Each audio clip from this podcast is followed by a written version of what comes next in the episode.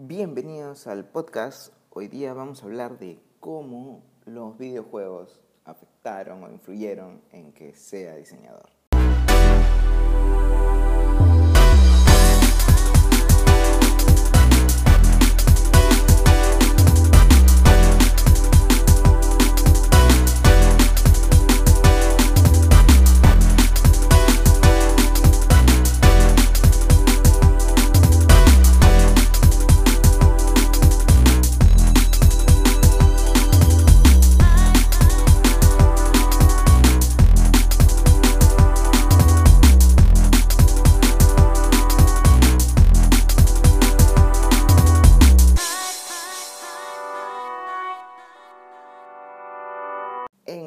Capítulo tenemos a Aldo Santibáñez como invitado, vamos a llamarlo. No se olviden, si tienen por ahí mensajes que quieran dejar, descárguense la app Anchor o Anchor en español, así como la leche, para eh, poder dejar los mensajes y próximos episodios poder ponerlos al aire. Vamos a eso. Hola, hola. Ajá. Ahí estamos. Aló. Ahí estamos. ¿Qué tal? ¿Cómo estás? Muy bien. ¿Cómo Bueno, estás tú? empezamos el podcast nocturno. Estoy, Pues acabo de llegar a casa, estoy que me hago así como que una cena rápida. Y bueno, tú también, me imagino. Sí, sí, sí. Voy a meter esa comida al microondas. Ya, entonces el podcast va a tener así ruidos así de cocina. Chévere. Sí, hay, hay que hacer que se sienta hogarí. Sí, va a estar ahí auténtico. Bueno, estoy ahora con Maker, como yo lo conozco, Aldo Santibáñez, del podcast Crítico. Cuéntanos un poquito así de, de tu proyecto. Aló, aló. Aló, sí, te copio. Ya, ahora sí. De la señal del router y, y perdí la señal del, del wifi. Dale, no te preocupes. Ahora, espera, quiero, pero no llegó al microondas entonces. Quiero ver si puedo cambiar a 4G. Dale, dale.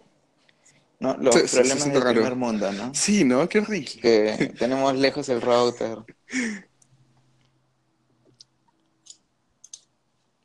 Bueno, y mientras eh, Aldo está ahí en la aventura a, a calentar la comida, el tema que justo hoy día definimos fue cómo así nos dedicamos a lo que nos dedicamos, ¿no? O sea, Ajá. ambos estamos dentro del negocio de las artes gráficas.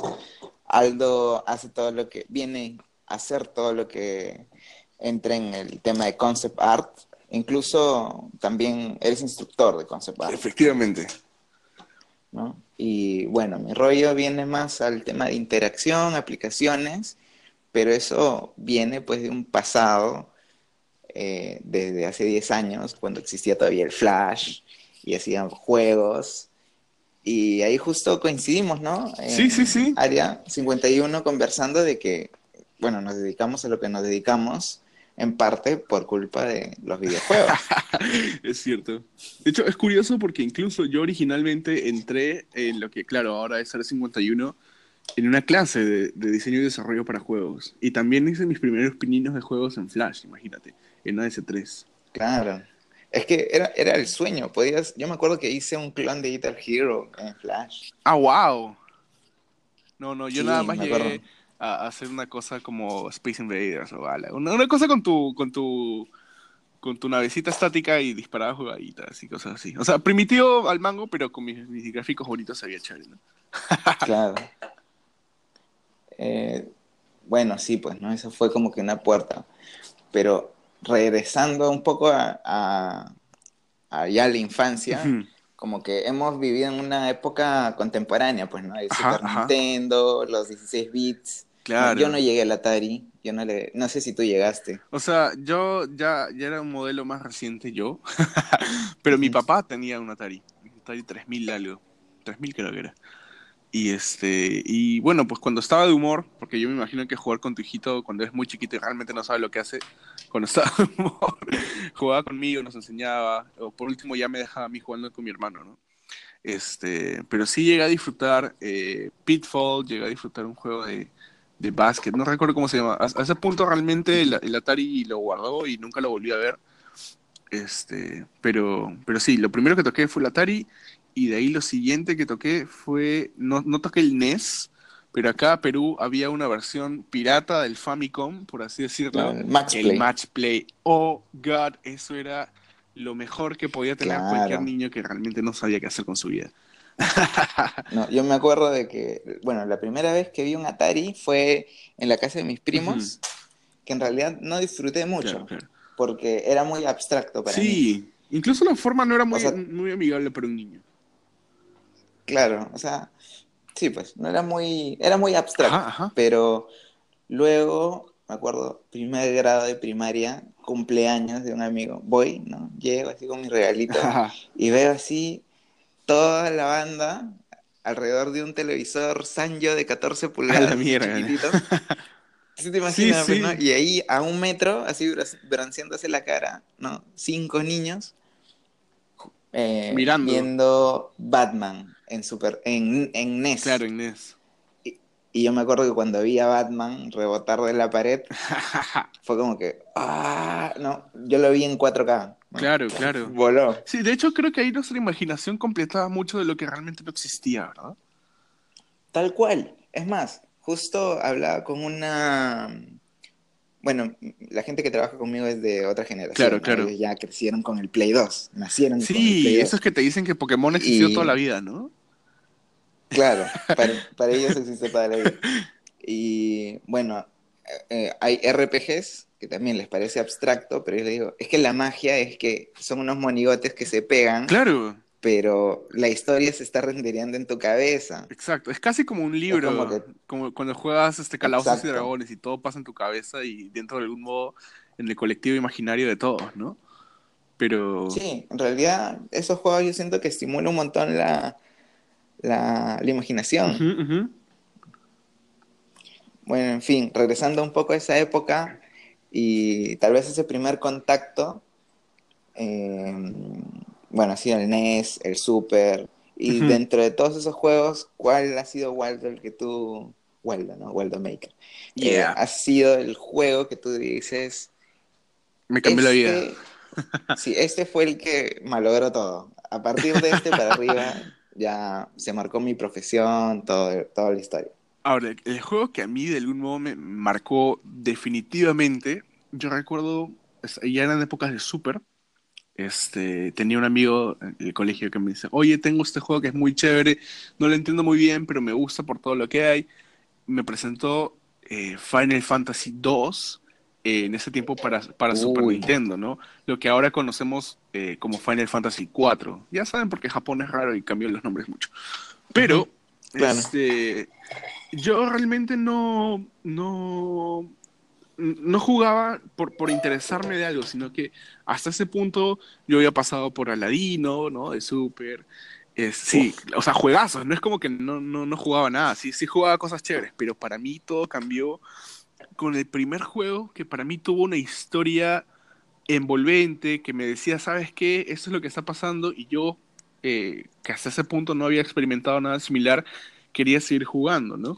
Esta historia de este caballero que todo el tiempo ha estado siguiendo las órdenes de su rey, pero que en algún punto las cosas cambian y dice, no, ¿sabes qué? Me tengo que sublevar. En fin, es como que un cambio muy fuerte para el paradigma de- del, jugador, ¿no? Que eh, eh, hasta cierto punto eres tú, que todo el tiempo has estado haciendo cosas, entre comillas, malas, con un fin que en tu cabeza originalmente era bueno, y realmente fue tanto así que yo, en ese punto, eh, en general, incluso hasta el día de hoy, yo digo, oye, ¿hasta qué punto lo bueno es bueno y lo malo es malo?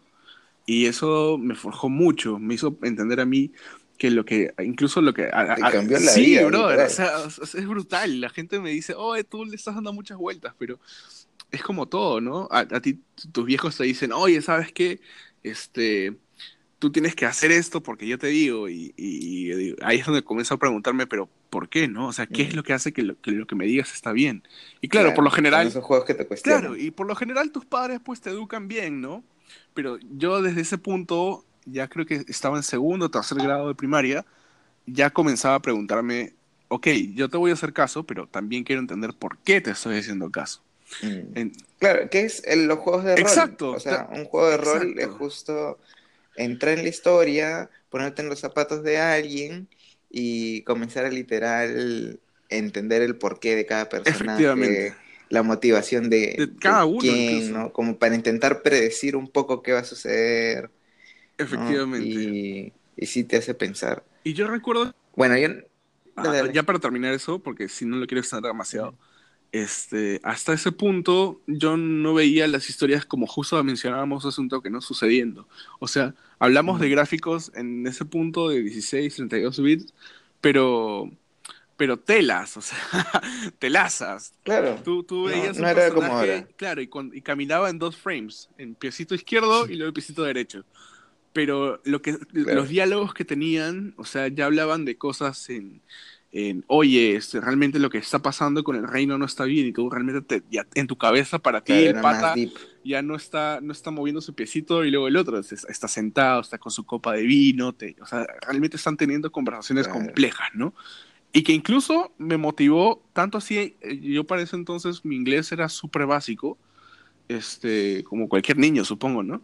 Pero, o sea, eventualmente jugando tanto, tanto, tanto, realmente mi vocabulario se expandía o- así, pero... Totalmente. O Sí, sea, sí, maleado. Creo que los niños de los 90, los mejores profesores de inglés ha sido el Super Nintendo y el PlayStation. Sí, fácil, fácil. O sea, realmente se complementaba en clase, ¿no? Pero yo recuerdo que mis amigos me decían, pucha, ¿ya estudiaste? Y yo decía, no, no he estudiado nada. Pero era tanta la exposición que teníamos en esos juegos porque comparado ahora, ahora todo viene en español. Que en, bar- en Claro, parte es bueno porque la, la aumenta... región europea. Claro, claro. En parte es bueno también porque... No, incluso eh, en español latino, ¿ah? Pero lo bueno es que, que, claro, ahora llegan a más gente, ¿no? Pero ya no está esa motivación por aprender o intentar entender qué rayos está Mm. sucediendo. Que, pucha, para mí sí me ayudó un montón, la verdad. Y eso, ah, ese- Bueno, ese- eso me hizo depende decir, del... quiero dibujar, depende- quiero hacer todo eso, ¿no? Claro. A mí me pasaba mucho, bueno, esto ya es un poco más late, con, cuando llega la generación de Resident, Metal Gear, ¿no? el PlayStation, todo esto. Yo ahí me comencé a pegar más con las historias, porque, Ajá. por ejemplo, bueno, Contra, los juegos de Super tenían su ending, pero más nada, ¿no? No es que tenían conversaciones al centro, el Final Fantasy sí, ¿no? Pero en esa época no era muy de pegarme con los juegos de rol. Claro, claro. Pero sí recuerdo en el Play, mientras que jugábamos, me acuerdo que incluso juegos de uno podías jugar entre tres, así, turnando el control o simplemente haciendo la taba. Ajá, ajá. Algo ridículo para esta época. Pero yo me acuerdo de que, brother, no te saltes, no te saltes la conversación para poder entender. No te saltes Sí. los videos. ¿no? La gente ya quería ir a la acción. A, a mí me gusta ver los diálogos. Me encantan los diálogos de Metal Gear. Cla- sean sí. Y, y realmente, incluso yo no entendía lo que pasaba en Metal Gear, pero verlos, la- la- la- o sea, tu, tu piloto, viendo cómo se prendían las luces dentro de tu, de tu mecha pues, gigante, ¿no? Y, y, o sea, la música incluso in- in- influenciaba bastante la experiencia de cómo veías cuando presionabas los, los botones, y solamente eran escenas dibujadas, pues, hasta lo que el Super podía llegar, ¿no? Claro. Eh, yo recuerdo de que el juego que sí me, me metió, ¿no? Y dije, pucha, ¿qué, qué tal potencial de narrativa, ¿no? Tiene estas cosas.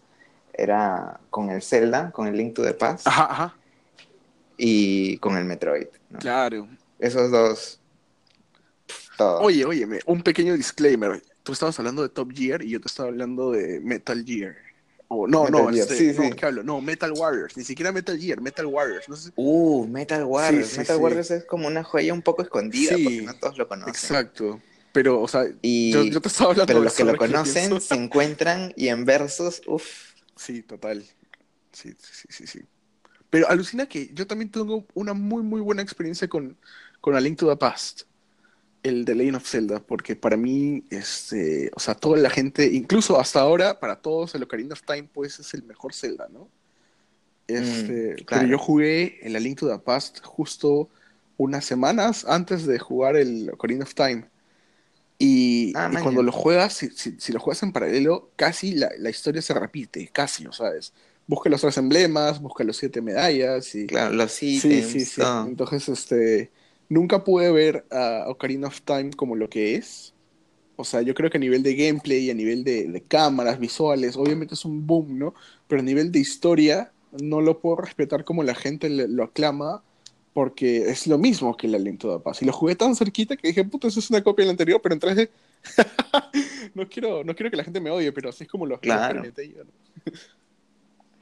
Yo recuerdo de que el Link to the Past, eh, bueno, como mucho en esa época, ¿no? Era, alguien te prestaba el juego. Ajá, ajá. ¿no?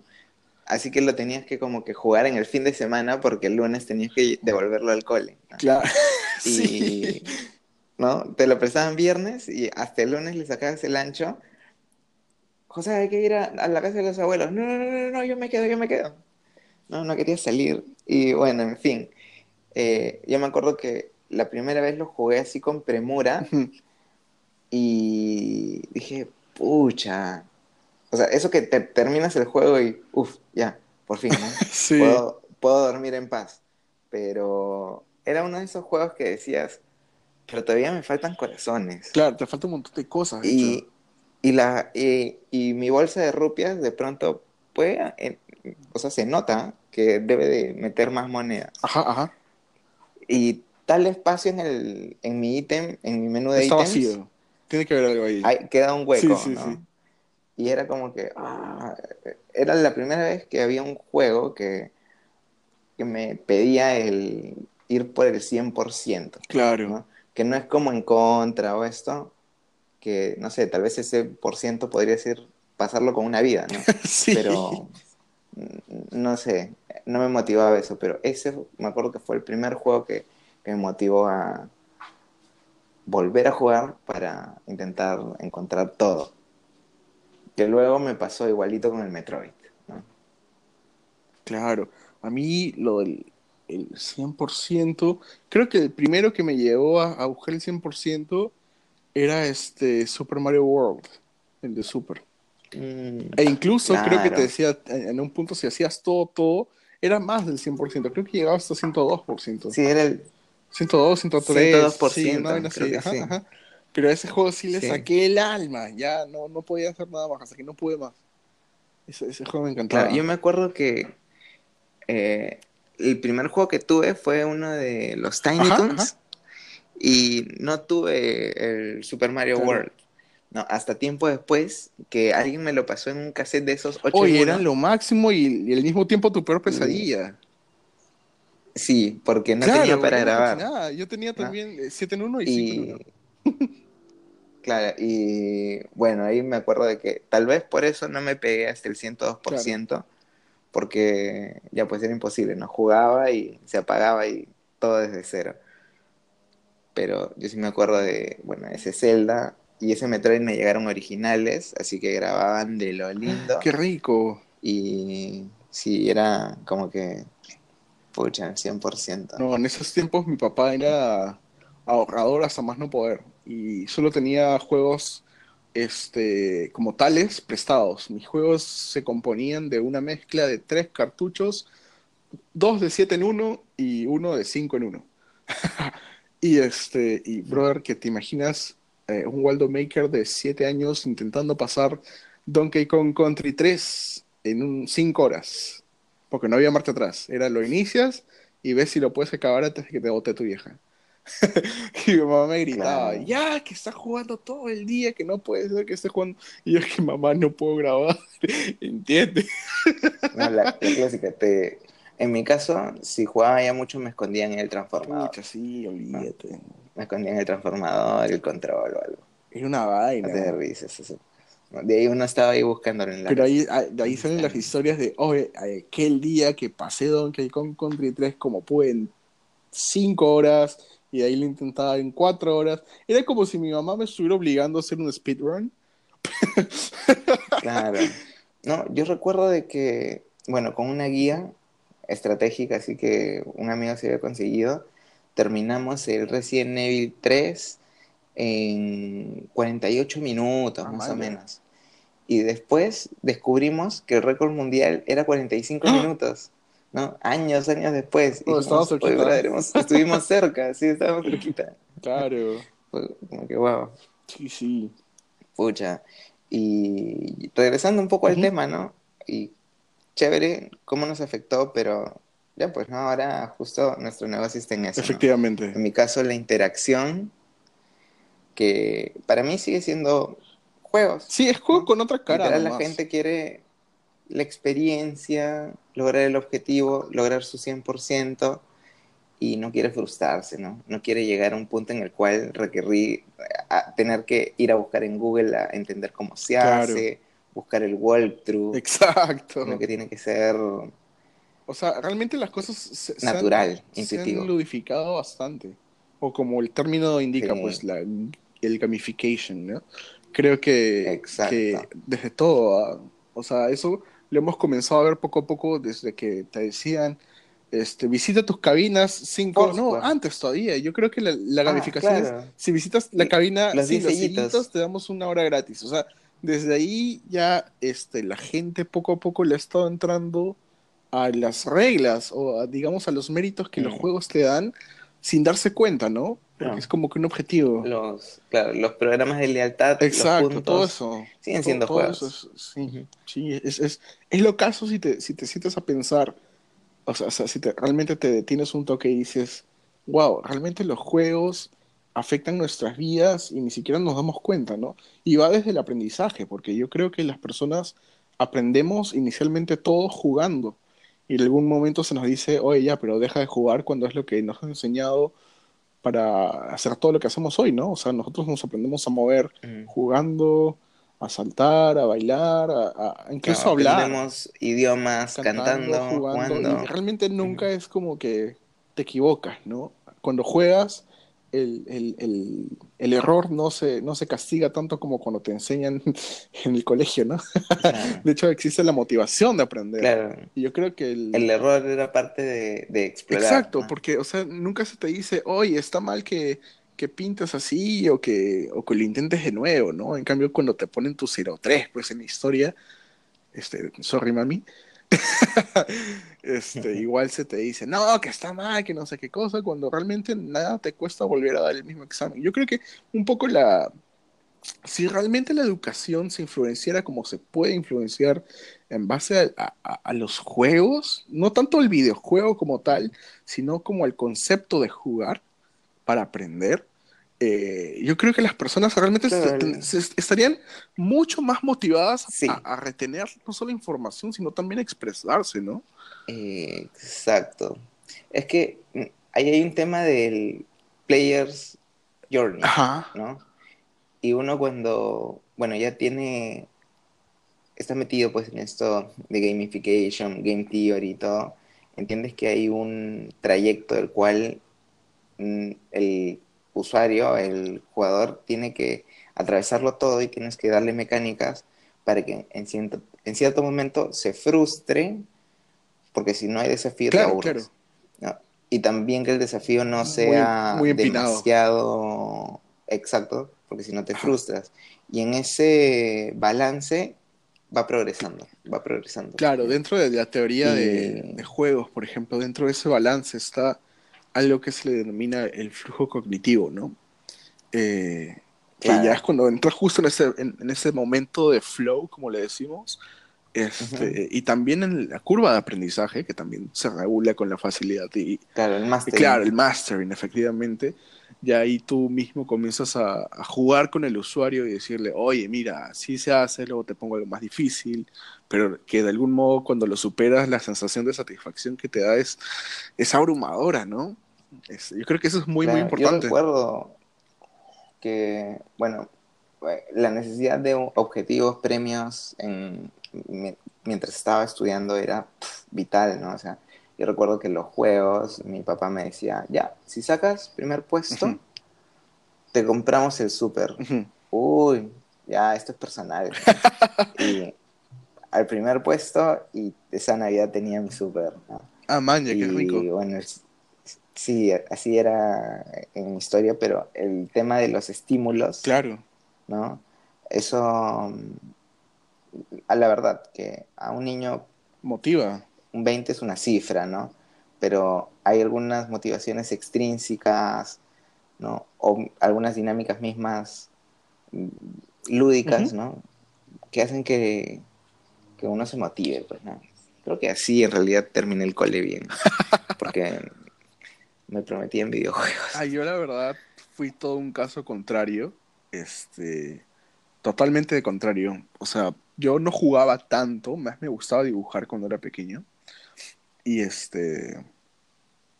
Y fui un poco más selectivo, sin darme cuenta, de hecho. Yo cuando estaba en primaria, Mm. todo fresh.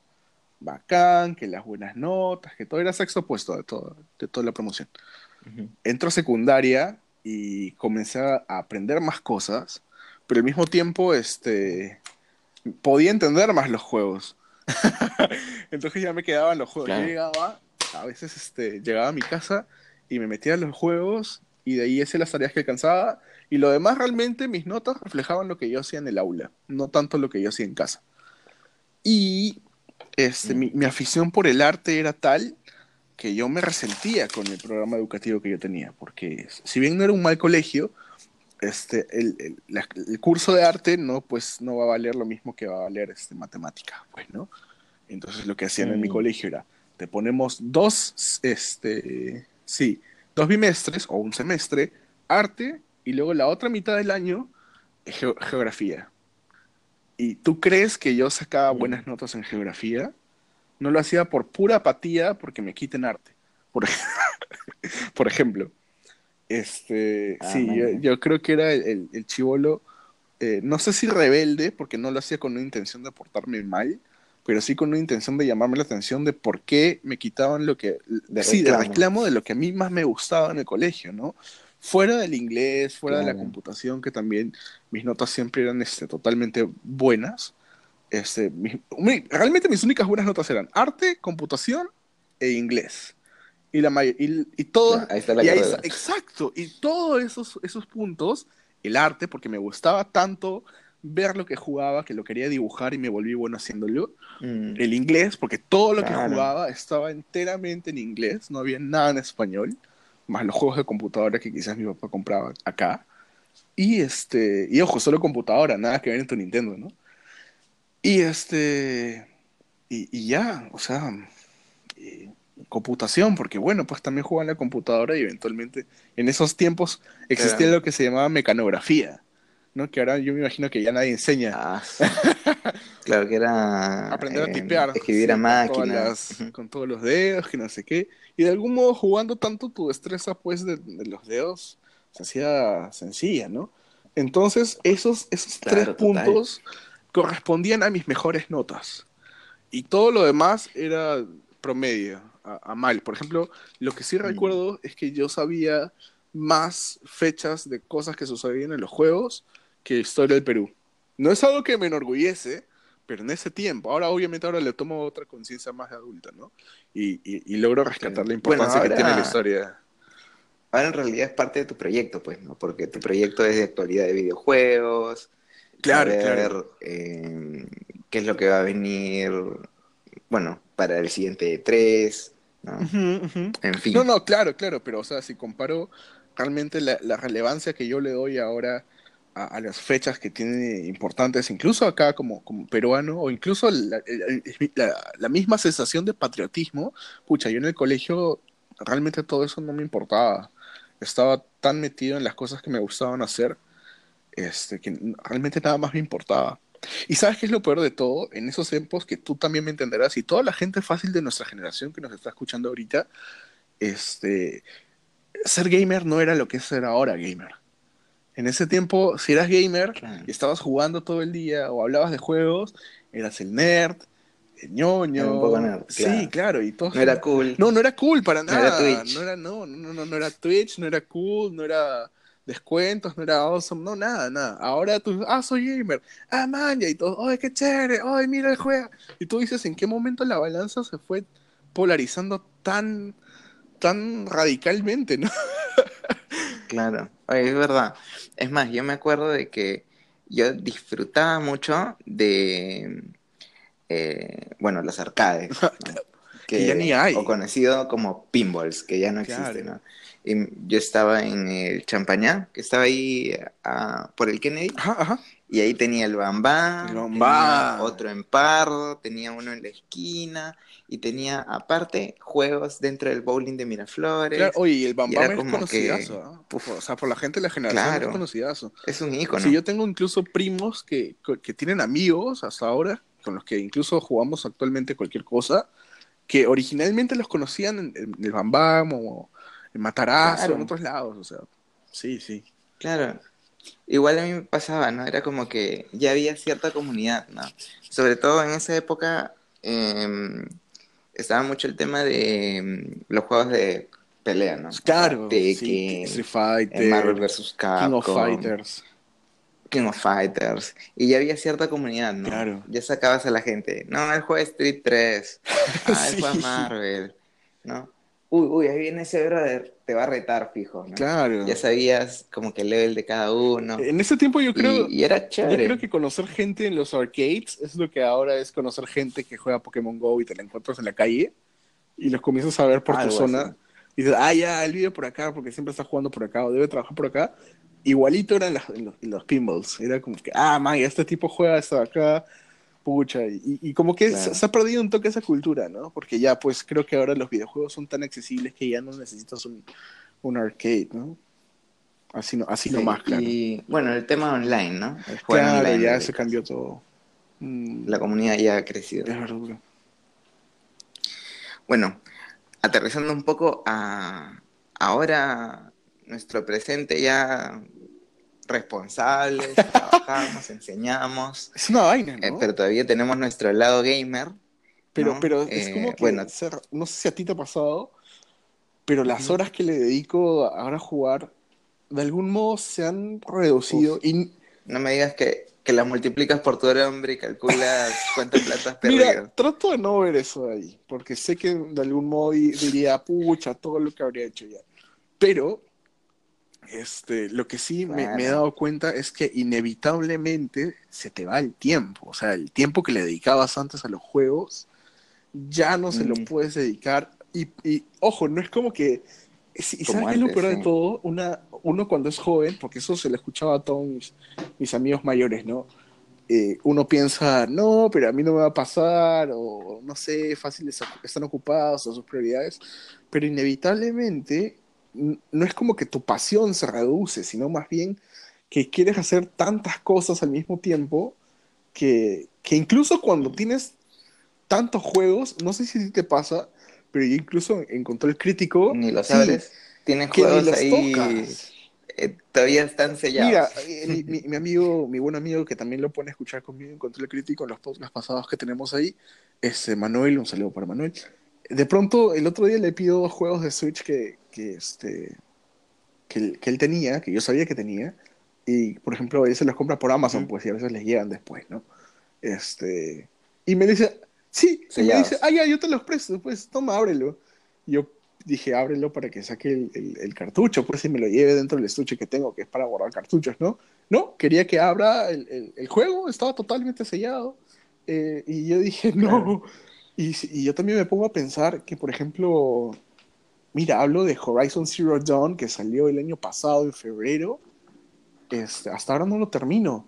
Y, y no he tenido tiempo. Realmente uno quiere darle el tiempo y creo que No, es, sí. es- es triste. Es Es, triste que, que quieres estar ahí. Por ejemplo, a mí me gusta el- la Switch Exacto. por eso, porque el problema de, de que, bueno, uno no- ya chambea y todo eso, es que estás en movimiento. Y antes no sé cómo, en realidad, no sé cómo en los 90 podíamos sentarnos delante de un tele. Exacto. Ahora, pucha, sentarte delante de la tele es te quedas dormido en dos horas, o las redes sociales te interrumpen, ¿no? Pero a veces sí quisiera, porque en realidad creo que si me compro una consola de esta generación sería la Switch, Ajá.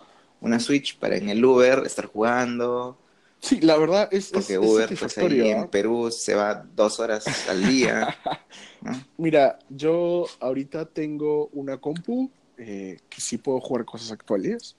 Tengo Play y tengo Switch. Y la que más uso le doy cuando estoy en casa es a la PC. Pero bajo cualquier otro criterio, la Switch está conmigo en todos lados y creo que esa es una función que, que me parece que es lo que lo más rico de la generación actual, ¿no? Que ahí como que está llevándose con creces todo. Que tienes una consola superior a la calidad que podría tener el Play 3. No se le puede comparar con un Play 4 en cuanto a calidad. A pesar, ojo, que sí hay juegos como Dragon Ball Fighters, como por ejemplo, este, este otro juego que todo el mundo juega ahora, ¿cómo se llama este shooter? Este, Fortnite, que todos juegan, también lo tienes en la Switch. Pero, este, pero lo puedes jugar donde quieras, o sea, eso es lo más rico de todo, ¿no? Simplemente lo, lo sacas del dock y, en un segundo ya estás en la calle. Entonces, este... Sí, lo otro también es el, el que en nuestra época era soplas el cassette, metías en eh, Power y ya está. Pero ahora, a sí. de la PlayStation Network, se tiene que instalar el juego en el disco, 45 minutos tienes que regresar eh, el Heavy Rain, no sé si recuerdas el empaque que tenías un origami para armar. Pero ¿sabes cuál ha sido un, para mí un, un, bonito...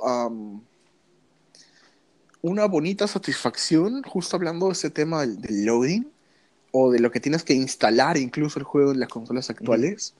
Este, que de hecho el Legend of Zelda Breath of the Wild de Nintendo Switch, eh, como viene, se puede jugar de inicio a fin sin ningún problema. Las únicas actualizaciones ni siquiera son de errores que tiene el juego al salir, sino más bien de aditamentos que le han agregado con el transcurso del tiempo de los dos paquetes de DLC que vinieron después, ¿no? Pero originalmente el juego estaba planteado para que cuando compres tu Switch y comprabas tu Legend of Zelda, lo puedes poner y empezar a jugar en, lo que carga el, Sí, de inmediato. O sea, no te pedí instalar, no te pedí espacio, eh, nada, solo ponías y yo dije, eso es, estoy en el súper, dije. Por ese lado, Nintendo siempre, uff, su experiencia es, es genial, ¿no? Siempre he tenido buenas experiencias con Nintendo, con todas sus consolas, en cuanto a que curiosamente eran las únicas que me duraban, porque podía tener el Play 1, pero de pronto la lente deja de funcionar, Igual me ha pasado con el Dreamcast. Y tenía al costado un Nintendo que tenía desde el 97, creo. Y seguía prendiendo, no tenía que soplar. y la soplada siempre por ahí, en todos, en todos lados, dice que es simplemente placebo, un efecto placebo. Pero en nuestra cabeza funciona hasta el día de hoy. Claro, sí. Era parte del feeling. Algo que me gusta Sí, de un poquito de óxido para que, a mí me gusta de, Nintendo es que creo que, y ya vine más o menos por la época en la que nosotros eh, crecimos, ¿no? Que obviamente existía antes el PlayStation y creo que lo que hace que Nintendo sea Nintendo, mucho más allá de la jugabilidad de las cosas, es que sus personajes realmente son atemporales por donde los mires, ¿no? Creo que Mario, Donkey Kong, este, Kirby, o sea, Link, están todos ahí. O sea, yo creo que, y contrario a lo que dice Marvel, ¿no? Como salían todos los memes, este, que Avengers este, era la franquicia que unía a los personajes, de, o sea, nada que ver, o sea, no han jugado Smash. O sea, realmente no han jugado Smash. Claro. Y estoy, de hecho, muy emocionado por el Smash que sale en diciembre, pues, este año, ¿no? El Ultimate. Ah, Claro, aparte, ¿sabes qué cosas curiosas me han parecido interesantes? Sí, súper interesantes del Smash nuevo, bueno, se anuncia, el tema de que la música la puedes escuchar eh, desde el Switch, pero eso es curioso porque, o sea, justo hablamos de estar ocupados y todo el rollo. Ajá. Sí, pues. Claro. Y o ese con o a veces me acuerdo que iba con, eh, cuando iba a la playa no en mi auto tenía siempre ahí dentro del playlist las canciones de Top Gear y era como que divertido no y, y que ahora justo con el nuevo Smash agreguen la, el atributo de poder escuchar todos los soundtracks. Es Bravazo, ¿no? O sea, tiene, es coherente con... Eso, por ejemplo, es una, los hábitos que la gente una función que originalmente eh, salió para el Smash anterior, pero para la versión del 3DS. Porque son cualidades, por ejemplo, que se le otorgan cuando es portátil, ¿verdad? Entonces, este, al, 3DS tú con el Smash ahí lo cerrabas y, podías escuchar lo que querías ahí mientras estaba eh, poniendo y, podías poner on the go, poner tu música favorita. No podías hacer un playlist, pero sí podías poner estrellita todos, este, a las que más te gustaban y podías poner solamente las que tienen estrellita. O sea, podrías filtrar y poner play y te ibas con el, el, 3DS en la mochila, en la cartera, lo que tengas y, y, te ibas. Y mira, alucina que sí hice eso dos veces. Y el Switch pues ahora tiene todos los stages, ya es la única versión, ya no es como que está dividido en Wii U y 3DS, entonces la cantidad de música que tiene es casi 900, pues, ¿no? La otra vez salía en el en su directo, entonces es escucha. Hay, hay cancionzas ahí y, creo que es muy chévere. Sí. Otra cosa también que me enseñó Nintendo fue la experiencia de marca, porque era, era una experiencia, o sea, no era que tenías el juego y era que tenías el Nintendo. Por ejemplo, me pasó cuando tenía el Game Boy Color que para esa época recuerdo que tener un Game Boy Color era como tener un iPhone X, ¿no? Era alucinante. Y cuando lo prendías, esa pantallita con el arco iris de color que formaba la palabra Game Boy, ¿no? Color, ¿no? En arco iris y con un sonidito, ¿no? Era un montón de branding. Era adelantaba la época en el cual prendías la Mac y sonaba es casi vanguardista para la época en que fue, ¿no? Después recuerdo de que, claro, después ya las consolas comenzaron a tener eso. Después aparecía un PlayStation, ¿no? Que tenía ese clásico, ese clásico rombito, ¿no? Sí, y esa musiquita así que todo el mundo lo hace retroceder. Y, el, pequeño paro cardíaco que te daba cuando no sabes si te juega a cargar o no. Claro, no, se demoraba en salir sí, el, sufriendo el logo de PlayStation, tenías que... algo, el disco estaba sucio o algo, ¿no? Pero, ¿no? Esa, esa experiencia, ¿no? Era, tenía una... un factor único, memorable, ¿no? Sí, sí, yo realmente también rescato ese factor de Nintendo. Creo que todas sus consolas siempre han tenido eso, incluso hasta ahora. Y ahora con el Switch, o sea, tiene unos sonidos tan satisfactorios yo recuerdo que lo primero que hice cuando toqué un mm. Switch era, era usar sus soniditos, presionar los botones, o sea, los, los sonidos de los taps que tiene, cuando, o sea, cuando, cuando lo mm. pruebas, es, es, es, ni siquiera es, es yo creo que la palabra es satisfactoria. Y yo no entiendo cómo es que la encuentran o cómo que los, los producen. No, o sea, los teclados del iPhone, por ejemplo, también el teclado es recontra divertido. Ah. sí, o sea, realmente esos soniditos son tan satisfactorios. No. Por ejemplo, la tienda de el Wii, esa musiquita que tenía de fondo provocaba comprar. es cierto. O sea, realmente ese, esa musiquita de fondo provocaba comprar. Es verdura, es muy verdura. Y claro, esas son cosas que ya otras, otras este, compañías como que también ya utilizan ahora, ¿no? Pero yo creo que eh, incluso creo que los videojuegos como, como los conocemos hoy se lo debemos también a Nintendo, ¿no? Porque en esas épocas de los 80 los videojuegos estaban yendo en declive totalmente.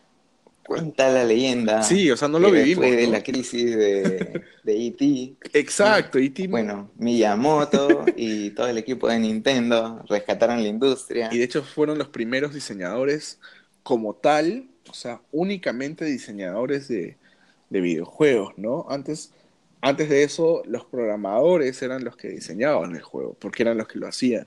Claro, los ingenieros. Exacto, los no tanto los guionistas. Exacto, ni tampoco necesariamente los que, más jugaban. A ver el modelo funcional, ya, construíamos la historia a partir de eso. Exacto. Y es como que si tú te preguntas ahora, claro que no puedes hacer un juego sin los programadores, ¿no? Y tampoco nuestra, nuestra objetividad en ese punto es, es desmeritar la chamba de, ningún programador. Pero, o sea, cuando tú comparas el trabajo de Miyamoto, o, o cualquier otro diseñador que efectivamente su función principal, más allá de pensar cómo está hecho en código, es pensar cómo hacer que tengas una experiencia que te, que te haga sentir lo que quiere el, el- el diseñador, ya sea emoción, Claro. asombro, incluso miedo, o sea, ya todo eso está, digamos, orquestado para que tú tengas ese tipo de experiencia. Y recién ahí se ve cómo se puede desarrollar. Pero hasta ese punto, nada era así, y ahí es donde comienza a, de algún modo, los videojuegos volverse populares, hasta son lo que, lo que, lo que son ahora, pues, ¿no? Y creo que es innegable, o sea, creo que estamos bastante tiempo en ese rato hablando de Nintendo, pero creo que si algo le podemos agradecer es, es todo eso que acabamos de mencionar, ¿no? O sea, los videojuegos como los conocemos hoy es gracias a Miyamoto, tal cual, y todo el equipo Claro. que desarrollaba Mario como tal. Creo que Mario es el platformer por excelencia porque en su época ningún otro platformer te daba la movilidad tan exacta como la que exper- experimentas en Mario. Y eso que ni siquiera es exacta. Pero hasta ese punto todo se movía lento. O sea, Sí. Es que ahí entra también Iwata. ¿no? Exacto. Iwata que se preocupaba en las físicas. Ah, exacto, No. exacto. O sea, bueno, está la historia de Balloon Fight, ¿no? Uf. Las físicas esas de Balloon Fight son del ingeniero. Exacto. El ingeniero es el que le dio la experiencia, ¿no? Ese un poco desafío de carrito chocón de que no lo puedes controlar al 100% y te... Era como un Flappy Bird, en realidad, ¿no? Esas Ah, ah, yo, yo pasaba un horas poco difíciles de controlar. y horas jugando Balloon Fight con mi hermano. Pero horas, horas. A punto que ahorita que viene el sistema online del Nintendo y, y voy a poder jugar este Balloon Fight en, en el Switch. Puf, no, olvídate, yo, yo estoy feliz con esa vaina. ¿no? Más que... Yo me acuerdo de que con mi hermana no coincidíamos en mucho, Ajá. pero por ahí hay unos juegos que, pucha, yo tengo nostalgia de jugar con mi hermana. Ahorita mi hermana está en el extranjero. Claro. Jugábamos Tropa Goofy, que ese es bien colaborativo. Ajá, ajá. Uf, era fantástico. Lo chévere es que ahora, si no me equivoco, la, esos, esos juegos de arcade, bueno, ahora se le llama el Virtual Console para Nintendo, pero esos juegos de NES, creo que van a tener una, una posibilidad de jugarse online. O sea, Ice Climbers y todo Uf. eso. O sea, puf, imagínate. O sea, realmente eso decirte saliendo de clases, ¿no? Oye, ya te encuentro en Ice Climbers. Ya, Ice Climbers. Oye, vale un fight. Ya, vale un fight. Uf, no, olvídate. E- Eso para mí es un Sí, insta pues. Bueno, ahí como que ya cerrando. Vamos a llegar a los 50 minutos. Oye, qué y bestia. también como que spoileando un poco qué podría ser un siguiente tema. Ajá. Ok, hablamos de nuestra influencia de los videojuegos y cómo afectaron a que, bueno, ahora tengamos una carrera ya orientada a algo afín, ¿no? Claro. Pero, y también viendo tu concept art, yo calculo que también el anime. Sí, es que de algún modo muchos de los juegos que, que hemos jugado y que nos han de algún modo forjado eh, hasta cierto punto han sido producidos pues en su mayoría en Japón. Entonces, Claro, y esa cultura exacto, que ya uno le va agarrando afinidad, de pronto encuentras historias, ¿no? exacto. Y, y entendiendo nuestra generación, teníamos Canal 45, creo que era Locomotion, Sí, ¿no? Yo recuerdo llegaba del colegio, prendía Locomotion, así como dejar la radio e ir trabajando, igualito, todo el día estaba ahí Locomotion dando vueltas mientras hacía mis cosas, sí, olvídate. ¿no? Había un montón de animes geniales. Sí, creo que sí hemos Claro, vivido Evangelion, muy buenos años. Vivo, uf, Yo creo que cuando, cuando... No, creo que eso lo dejamos para el siguiente, porque me- te juro que me voy a explayar. claro. Me voy a explayar. No, sí, eso lo dejamos para el siguiente. Ya habrá un siguiente de cómo los animes nos empujaron a ser diseñador, ser Ilustrador, ilustrador, en fin, ¿no? Todo lo que todo la- lo, Como lo- lo colaboraron. Colaboraron. Incluso la motivación, desde que te motiva algo a intentar otra cosa que no habías hecho antes, ya te está dejando su semillita de aporte. Sí, claro, sí, sí, ya te aporta, Exacto, ¿no? te inspira. exacto. ¿Cómo nos inspiraron a las carreras que ahora tenemos? Exacto. Bueno, ahí ha sido un gustazo. Gente, no se olviden, si están con el app de Anchor, en español Anchor, Ajá. ¿no? Como la leche. Puedes dejar mensajes, como la leche, exacto. Puedes dejar mensajes, ¿no? Si de pronto por ahí quieres comentar ahí tu experiencia con los videojuegos, déjanos tu mensaje, bájate el app, nos dejas el mensaje. El próximo capítulo lo podemos poner, como dirían en la radio, al aire. ¿no? Efectivamente. Y, en fin, también sigan a, a Aldo Sí. en Control Crítico. Sí. Ahí pásale todos los... A ver, Lanza todo el spam. Todo el spam. todo el spam. Pueden entrar a controlcrítico.com. Ahorita no estamos haciendo podcast por unos problemas de logística, pero vamos a volver a grabar pronto. Pero por lo pronto nos pueden seguir en controlcrítico.com, como mencioné. Y también en Facebook estamos bastante activos, o en Twitter, que nos pueden encontrar en Facebook como Control Crítico, como buscarían a cualquier página o fanpage. Y este, arroba control-crítico en Twitter. Estamos también este, escribiendo blogs en controlcrítico.com. Ahí tenemos el último review de, de este, de PES 2019, que lo hice yo con Manuel, o cualquier otra noticia relevante, como por ejemplo los lanzamientos de, de Nintendo con sus manditos nuevos, el PlayStation Mini que ya se anunció. Todas estas cosas nos pueden buscar en controlcrítico.com. que Son noticias recontra digeribles, recontra bien escritas, ningún error ortográfico ni nada. y este, todo en español, pues, ¿no? Porque obviamente la idea es este, fomentar un poco mejor la industria y las noticias de juegos aquí de manera local. O de cualquier idioma Claro. hispanohablante. Y aunque digas de que no está subiendo mucho, en realidad ahí tiene más de 80 episodios, sí, sí, sí. ¿no? Que durante ya cuántos años, Ya casi dos años, ya, ya iríamos para dos años y medio, creo. Sí, sí. dos años, ¿no? Lo caso, de ¿ah? contenido, así Sí, que ahí tienen contenido por montón, ¿no? Así Para que vayan chambeando, vayan escuchando. Sí, lo más Listo, divertido ha sido un es gustazo. mientras estás haciendo Ah. cualquier otra cosa. Sí, eh, yo por ejemplo empecé el podcast porque la analítica de YouTube me, porque mi canal en YouTube era lo que primero comencé. ¿no? Eh, me arrojaba pues que la gente efectivamente se consumía pues videos de 38 o 40 minutos Así es. y la mayoría me respondía, bueno, es que lo dejo en background mientras estoy chambeando, voy escuchando y dije, no, esa es la señal. Hagamos un podcast, ¿no? Ahora Spotify está ahí para todos. Sí, No, es lo- riquísimo. La mayoría lo está escuchando en Spotify, ¿no? Fin, ¿no? Resuelto. Así bueno, es. lo dejamos ahí y Listo. ya habrá ese siguiente episodio hablando sobre cómo el anime nos influenció en nuestras carreras creativas. Así es. Nos vemos pronto. Y listo, nos vemos. Chao, gente. chao.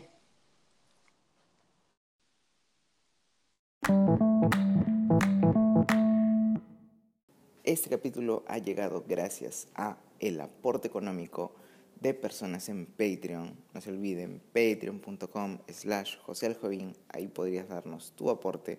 Así sea un dolarcito, nos ayuda a mantener esto pues mejorando. Y también muchas gracias a marcas como Mundo Beat Retro. Búsquenlo ahí en Instagram como Mundo Beat Retro, también en Facebook.